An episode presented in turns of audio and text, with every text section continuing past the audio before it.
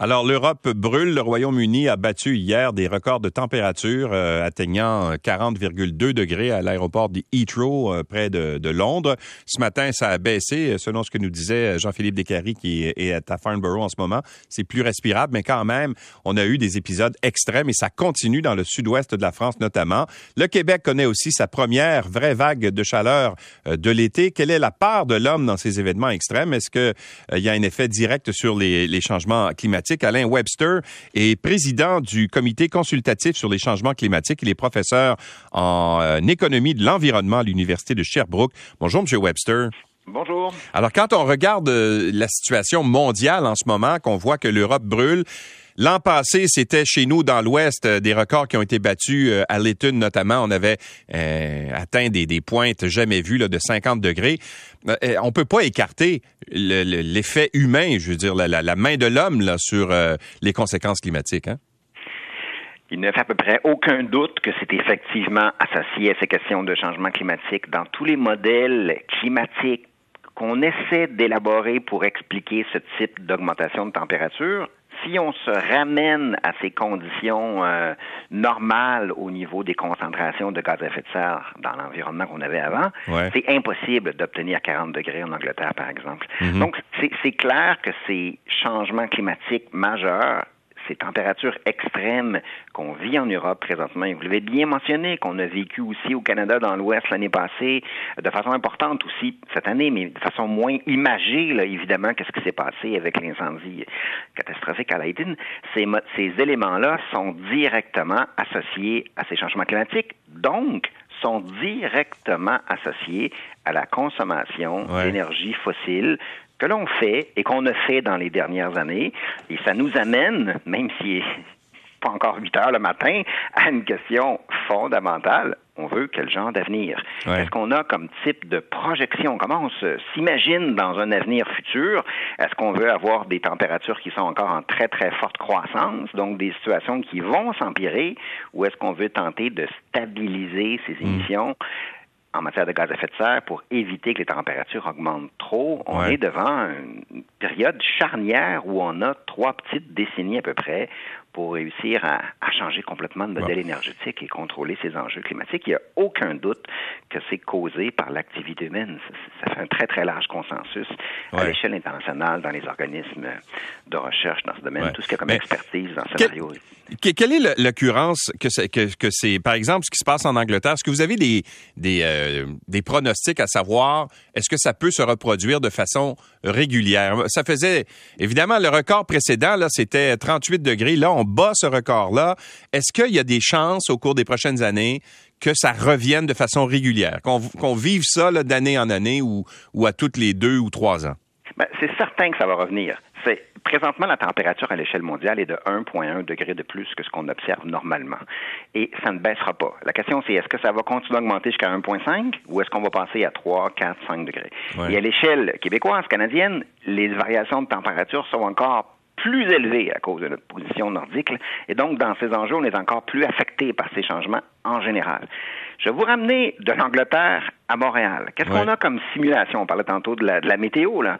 On nous dit des périodes de température à extrême. Là. Il va faire plus de 30 degrés. La nuit, la température pèse pas en bas de 20 degrés. Donc, ça a des impacts en matière de santé humaine. On se dit quoi? On se dit que normalement, on observe à peu près 10 jours de ces températures extrêmes. Ça peut être agréable lorsqu'on pense à l'été, lorsqu'on part à la plage. On a souvent cette image-là là, de ah, ça y est, c'est les vacances. Mais ça a des enjeux, quand ça se prolonge, catastrophiques, des enjeux en matière d'équité aussi. Donc, on se dit, normalement, c'est 10. Dans un scénario où on a réussi à maintenir la température qui n'augmente pas à plus de 1,5 degrés Celsius, donc on a ramené nos émissions de gaz à effet de serre à peu près à zéro en trois décennies, en 2050. On va passer de 10 à 20. Ça va doubler. Si on ne fait rien et la température continue à augmenter selon notre consommation habituelle de gaz à effet de serre, d'énergie fossile qui émet les gaz à effet de serre, on devrait passer à peu près à 75 jours de température extrême à Montréal dans une année. Ça, c'est plus de deux mois. Ça change complètement le mode de vie, évidemment. C'est complètement différent. Ça a des impacts en matière, bien sûr, environnementale, catastrophique. Les écosystèmes sont pas capables de mhm. s'adapter à des changements aussi rapides. Ouais. Fait qu'on n'a pas le choix. Il faut absolument contrôler cette crise climatique et donc absolument réduire nos émissions de gaz à effet de serre et en même temps essayer de s'adapter à ce mm. climat qui change. Mais M. Webster, quand on regarde la façon dont ça, dont ça se déroule en ce moment, puis la volonté des gouvernements, tout le monde, euh, tout le monde est pour la vertu, là, puis tout le monde est d'accord, puis il faut dire, tu sais, quand tu regardes les gouvernements, ah oui, il faut réduire nos, nos, nos gaz à effet de serre, puis nos émissions, etc. Par contre, quand il survient des enjeux économiques, comme euh, je sais pas moi euh, euh, une province qui dit ben là il faut continuer à produire du pétrole parce que notre économie repose sur cet enjeu-là. Mais là on commence à dire oui, on va réduire mais en même temps, faut pas non plus. Alors on a toujours des bonnes raisons de, de ne pas prendre les bonnes décisions. Vous avez raison. Et c'est pour ça que vous avez bien commencé votre question tantôt, en, votre entrevue, en disant tantôt, est-ce qu'on investit suffisamment pour contrôler cette hausse? La réponse est non, c'est clair, parce qu'on est tendance à, à, faire des gains à court terme. On le voit bien à l'échelle canadienne avec la très forte augmentation du pétrole. On utilise la crise énergétique et la guerre en Ukraine présentement pour se dire il faudrait vendre plus de pétrole, il faudrait vendre plus de gaz, il faudrait augmenter la production, faire encore de nouveaux pipelines, alors que c'est le contraire qu'il faut faire. Il faut pouvoir se dire comment on investit davantage dans le renouvelable. Le Québec a une situation particulière parce qu'on produit évidemment beaucoup d'énergie, près 99% de notre énergie est renouvelable. C'est exceptionnel à l'échelle internationale. On a des enjeux majeurs en matière de transport. Ça signifie qu'il faut se poser des questions aussi comme consommateur. Quel type de véhicule je vais utiliser? Comment je me déplace? Comment je vais aménager les villes où je vais habiter pour tenter d'imiter mes émissions de gaz à effet de serre, pas avoir besoin d'un véhicule pour me déplacer constamment. Et si j'ai besoin d'un véhicule, il faut pas qu'il soit énergie fossile. Il faut que je puisse me déplacer en transport en commun, en énergie, en, en transport actif. Donc, comment on aménage nos villes, c'est des questions à l'échelle locale. Comment on, consomme comme individu, mais fondamentalement, vous avez raison, c'est des choix politiques. Comment les, les gouvernements orientent ce développement économique? C'est un enjeu extrêmement compliqué, mais fondamental parce que les conséquences, on le voit bien en matière de santé humaine, sont catastrophiques. Les gens décèdent quand il fait trop chaud, comme ça, c'est clair.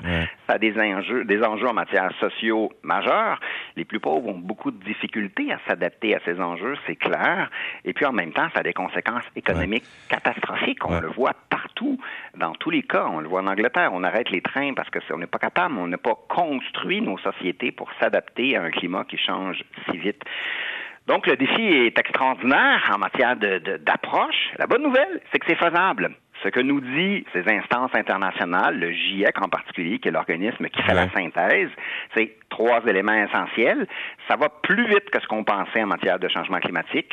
Il n'y a aucun doute que c'est causé par l'activité humaine, mais la bonne nouvelle, c'est qu'on possède les technologies, on possède les capacités de faire cette transition, même si c'est difficile. Il faut réussir à le faire et le faire très rapidement. Il faut que ça redevienne un enjeu politique plus important. Vous avez raison. Manque euh, la volonté maintenant. Merci beaucoup, M. Webster, d'avoir été avec nous. Ça fait un plaisir. Bonne matinée malgré tout. Oui, bien sûr. Alain Webster est président du comité consultatif sur les changements climatiques. Il est professeur à l'Université de Sherbrooke.